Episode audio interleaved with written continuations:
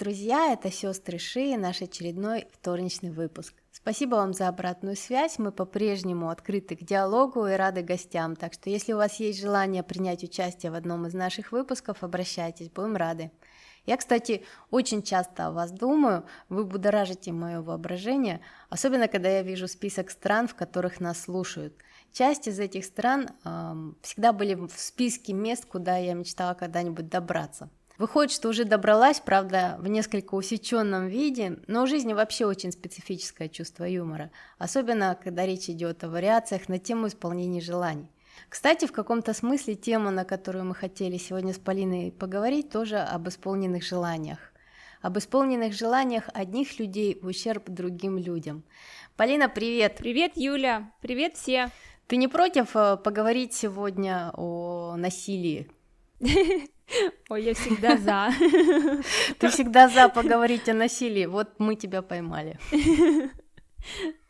Такая хорошая, добрая тема. Почему бы не поговорить? Да, да, в преддверии рождественских праздников, а почему бы и нет, в конце концов. Да. Ты знаешь, интересно, что когда мы слышим слово насилие, мы э, чаще всего представляем себе какие-то экстремальные случаи.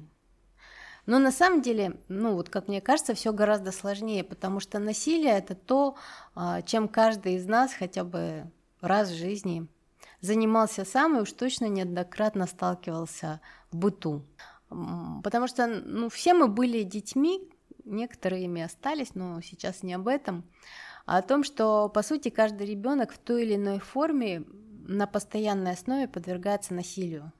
Хотя мало кто об этом задумывается. Вероятно, потому что в детстве, когда с нами это происходит, мы не способны еще подвергать анализу происходящее, давать какие-то оценки, там, как-то классифицировать. А став взрослыми, мы об этом уже не задумываемся, потому что ну, мы уже на другом берегу, и теперь э, это мы, кто творит насилие. Причем по-прежнему не задумываясь над происходящим. Мы просто это делаем, потому что мы можем это сделать. Что я имею в виду? Ну, такой э, простой пример.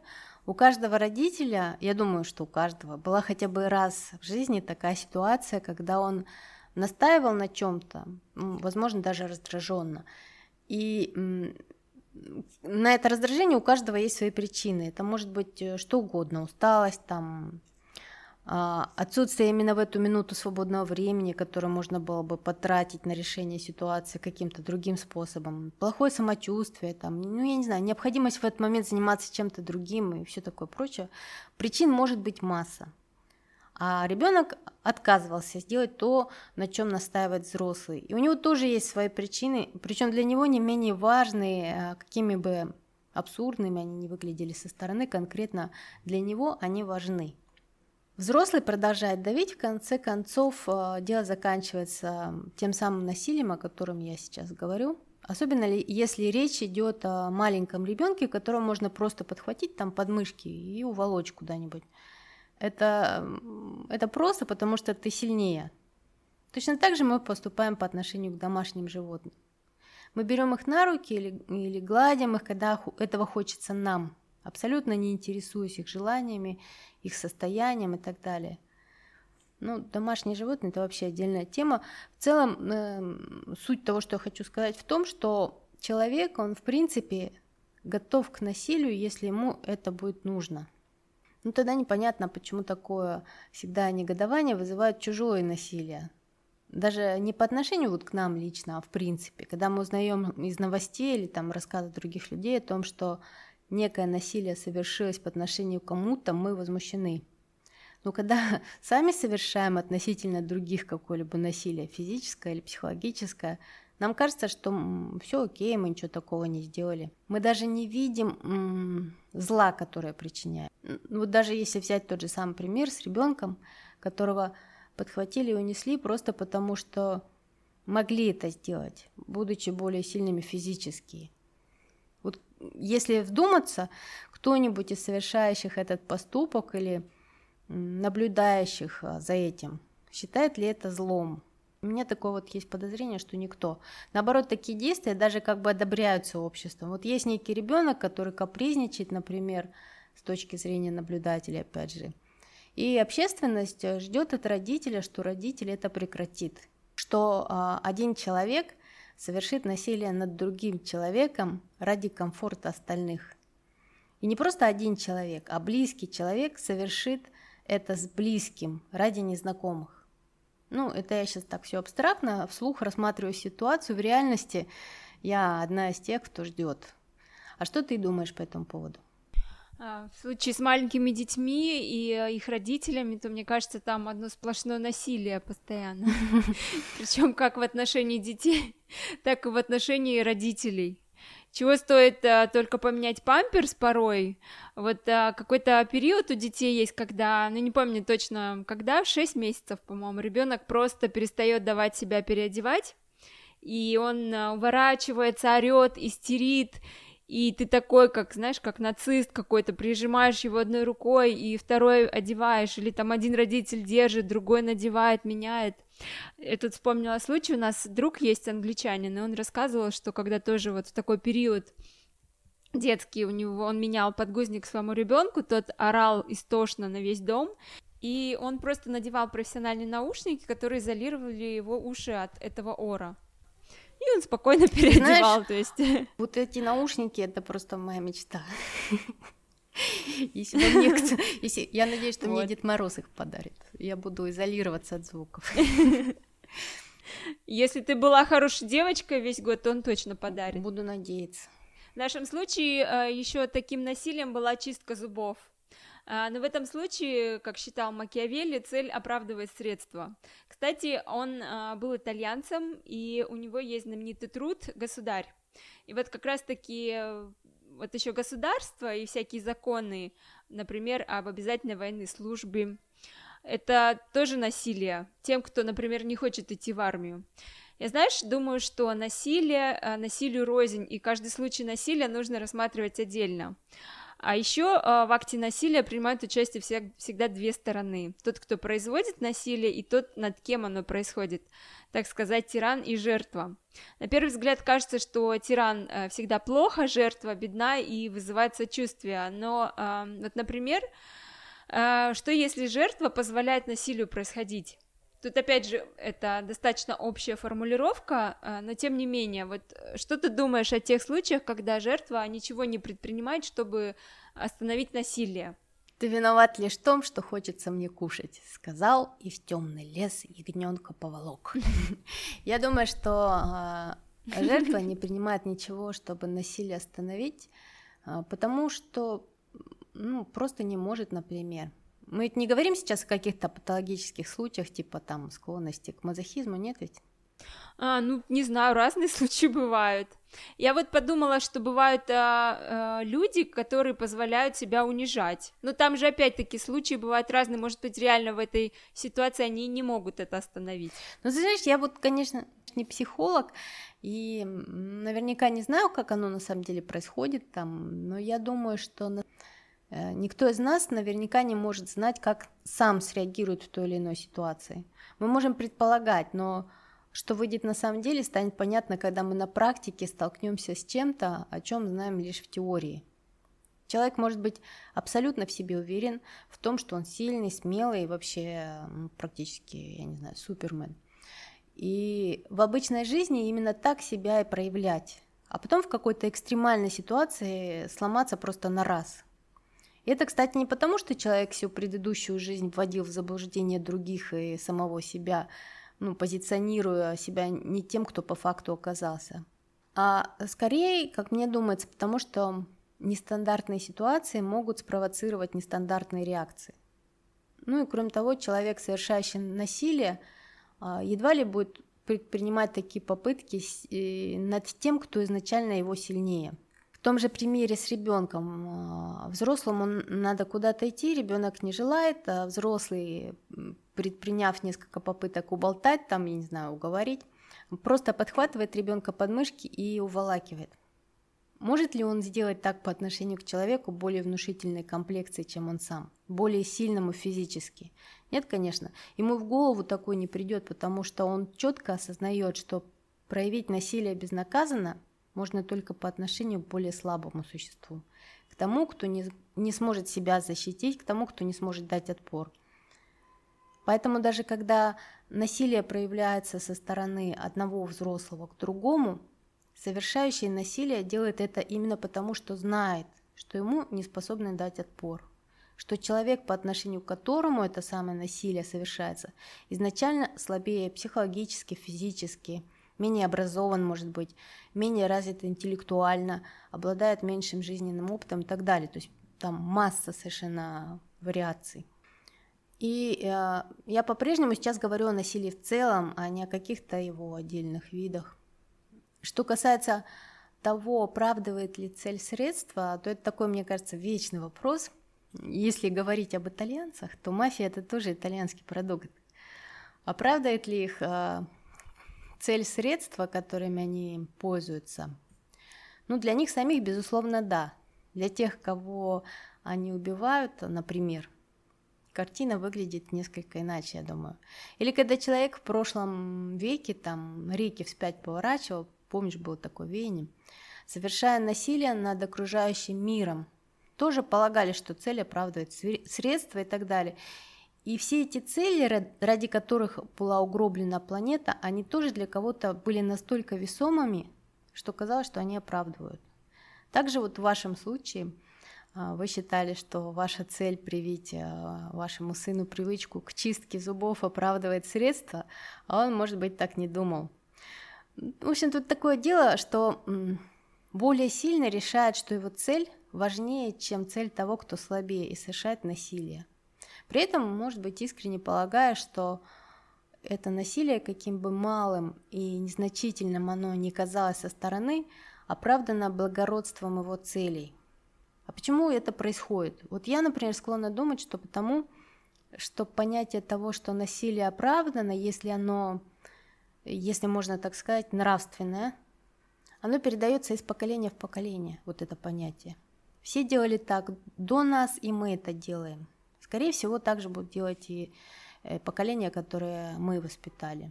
Но тот факт, что большая часть людей считает нечто нормальным, а нечто нет, не делает это что-то действительно таковым. Сообщество людей, вот каким бы большим оно ни было, точно так же может ошибаться, как и отдельно взятый человек. А ты как э, считаешь, вот может быть насилие, может ли насилие иметь какое-то нравственное оправдание? Вот э, ты заметила, что нравственное оправдание находит э, та сторона, что совершает насилие. Это чистая правда. Вот, к примеру, в нашем случае, опять же, с теми же зубами, мы были вынуждены это делать из-за раннего кариеса. Точно так же, когда оставили первую пломбу, держа очень крепко, э, чтобы он, не дай бог, вырвался или бормашина не угодила в десну, когда вот, он вырывался. В нашем случае насилие было единственным вариантом, хотя и совершенно нежелательным. Э, ведь он э, как раз в том возрасте до двух лет был, когда многочисленные объяснения э, ну, вообще не работали, так же, как и всевозможные отвлекания, игры, и мы чего только не изобретали, даже ходили через день в кабинет дантисту, общались с доктором, чтобы ребенок как-то привык.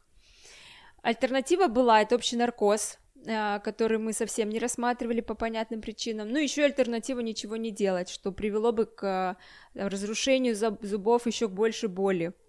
И вот я к чему это, собственно, это не о зубах, а о выборе, что есть такие определенные ситуации, в которых насильственный акт, он, как бы, получается единственно возможный или э, наиболее разумный. Но я ни в коем случае не говорю, что насилие это всегда выход. Я просто думаю, что на весах могут быть разные вещи, и порой насилие неизбежно. А, вообще, эту тему обсуждать очень трудно, говоря общими словами, потому что бывают очень сложные пазлы в жизни, и каждая история может быть а, уникальной и многослойной.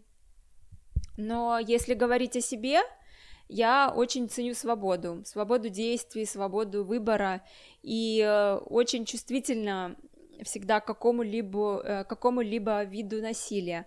Но со мной можно договариваться, и это, я считаю, реальная альтернатива насилию.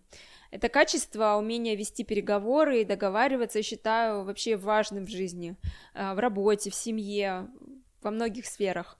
И всегда предпочитаю делать именно это – а ты как справляешься, если чувствуешь по отношению э, к себе насилие? Ну, я прежде чем ответить, хочу э, чуть-чуть сказать, что, видишь, тут дело в том, что выбор не делать тоже есть. Ну, в том плане, что действие э, не может быть единственно возможным. Это всегда результат выбора. Но я понимаю, что ты имела в виду, когда не удается решить вопрос с сотрудничеством, не удается договориться, то применяется насилие.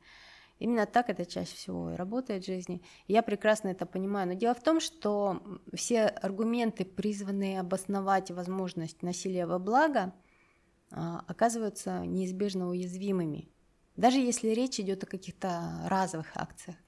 В действительности моральная аргументация не смягчает насилие, никак его не оправдывает, как бы нам этого не хотелось. Я говорю нам, потому что я точно так же причастна к насилию э, над другими, как и абсолютно любой человек. А, просто совершая насилие любого плана, я не испытываю никаких иллюзий по поводу того, что я делаю, и поэтому ну, даже не пытаюсь для самой себя оправдывать свое действие благими намерениями. А, Правда, я не всегда вот так это все видела. Раньше я делала многое, не отдавая себе отчета в том, что я, собственно говоря, делаю. Знаешь, как это? Не слышу зла, не вижу зла и не говорю о зле.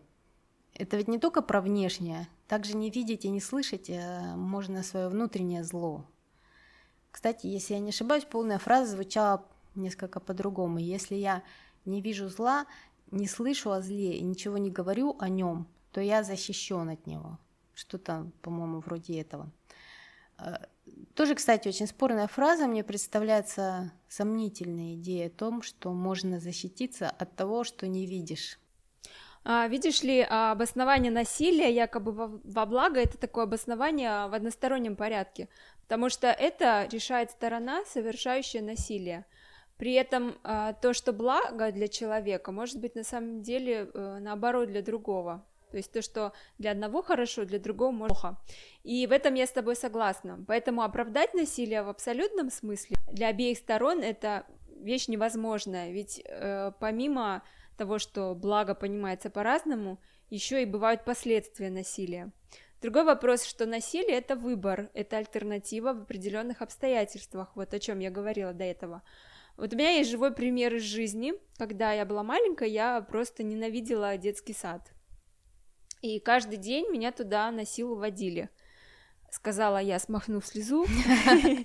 Это, безусловно, было насилием чистой воды. Это чувствовала я, это знали мои родители и знали весь, э, все соседи, весь двор, потому что слышали, как я орала каждый день. Вот. Но э, в той ситуации просто не было другого варианта для моих родителей. Для меня, может быть, он и был, но для них не было. Оба родители вынуждены были работать, э, нянь, э, дедушек, бабушек поблизости у нас не было, и э, это был их выбор. Так же, как и теперь мой родительский выбор, насильно пломбировать больной зуб у моего ребенка, чтобы предотвратить попадание инфекции там дальше в канал и так далее. Но а, зато мой ребенок, кстати, не ходит в сад, не потому что я, я не хочу, а потому что он сам не хочет, а я теперь его не заставляю. Но это так, к слову. Uh-huh. Но проблема в том, что когда вырастаешь и анализируешь, то ты понимаешь, что вот такая, такие вот насильственные вещи, которые якобы были во благо, да, для моих родителей, очевидно, стали э, для меня травмами, э, с которыми мне приходилось и приходится жить, над которыми э, приходится работать, и иногда какое-то долгое время.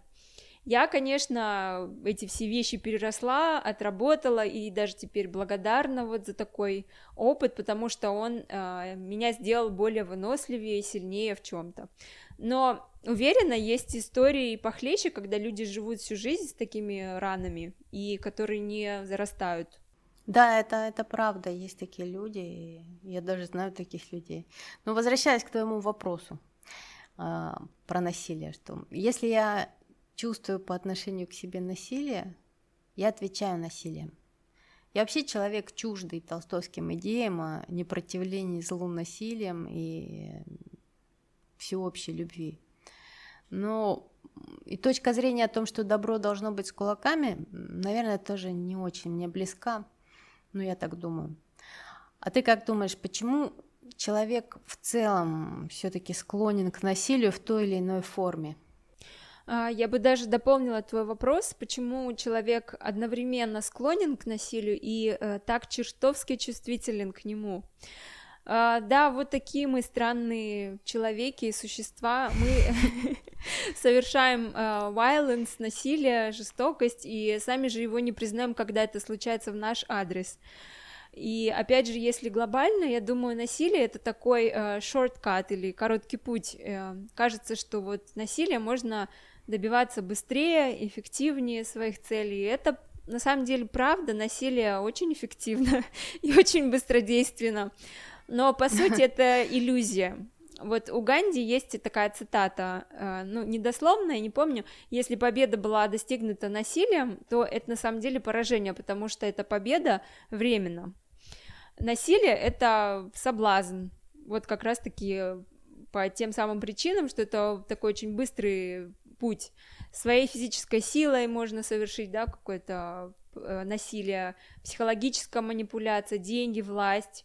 Uh, то есть, как бы ты соблазняешься сделать так, как хочешь, и очень быстро. Это короткий путь. Длинный путь это выстраивание отношений, это сотрудничество, работа над собой, физическая, может быть, работа какая-то. Uh, это терп терпеливость, терпение. Это, конечно, сложнее дается. Ну вот поэтому это, я думаю, и насилие так и популярно. А ты как считаешь? Ну, тут я с Ганди отчасти согласна. Я вообще с ним часто соглашаюсь. Ну, не во всем, но во многих вещах а, таки да. Я тоже склонна думать, что что это поражение. Но в моем восприятии это не потому поражение, что дает временный эффект, а потому что проявленное насилие – это показатель слабости – Просто пока мы тут говорили на эту тему, я мысленно пробежалась по тем моментам, в которых а, мною было проявлено любого рода насилие по отношению к другим, и обнаружила, что всякий раз, когда я это делала, а, я делала это потому, что ничего другого сделать не могла. Выходит, что совершая насилие, я подписывалась тем самым в собственной беспомощности перед э, другим человеком. Ведь это я не смогла найти другого способа, не смогла не убедить человека, не вдохновить, не увлечь. Я не смогла до этого человека достучаться. Этот человек в чем-то оказался сильнее меня. И тогда, чувствуя свою собственную слабость, ощущая себя беспомощной, я воспользовалась самым простым для себя способом решения вопроса, применила силу. А, ну, звучит, наверное, немного запутанно, но я думаю, что ты понимаешь, что я имею в виду. Да, вот, на самом деле, э, если подумать, так и есть. Всякий раз, когда человек срывается на крик по отношению, ну, я не знаю, к младшим по возрасту, там, к подчиненным, к тем, кто в той или иной степени от него, предположим, зависим, он демонстрирует собственную беспомощность. Всякий раз, когда человек унижает кого-то, пишет или произносит уничижительные комменты, он демонстрирует свою беспомощность и свою слабость. Я уже не говорю про те случаи, когда вопрос решается при помощи физической силы. Это, это вообще проявление величайшей слабости, провозглашение человеком своей полной несостоятельности, по-моему. Отсюда мораль, как говорила герцогиня в Алисе в «Стране чудес», надо становиться сильнее, и, глядишь, необходимость решать острые вопросы, проявляя силу, отпадет сама собой. Лунная призма, дай мне силу. Сейлор Мун. да, Сейлор Мун. И на этой оптимистической ноте а, будем прощаться. Всем хорошего дня и до следующего вторника. Пока-пока. Всем пока-пока.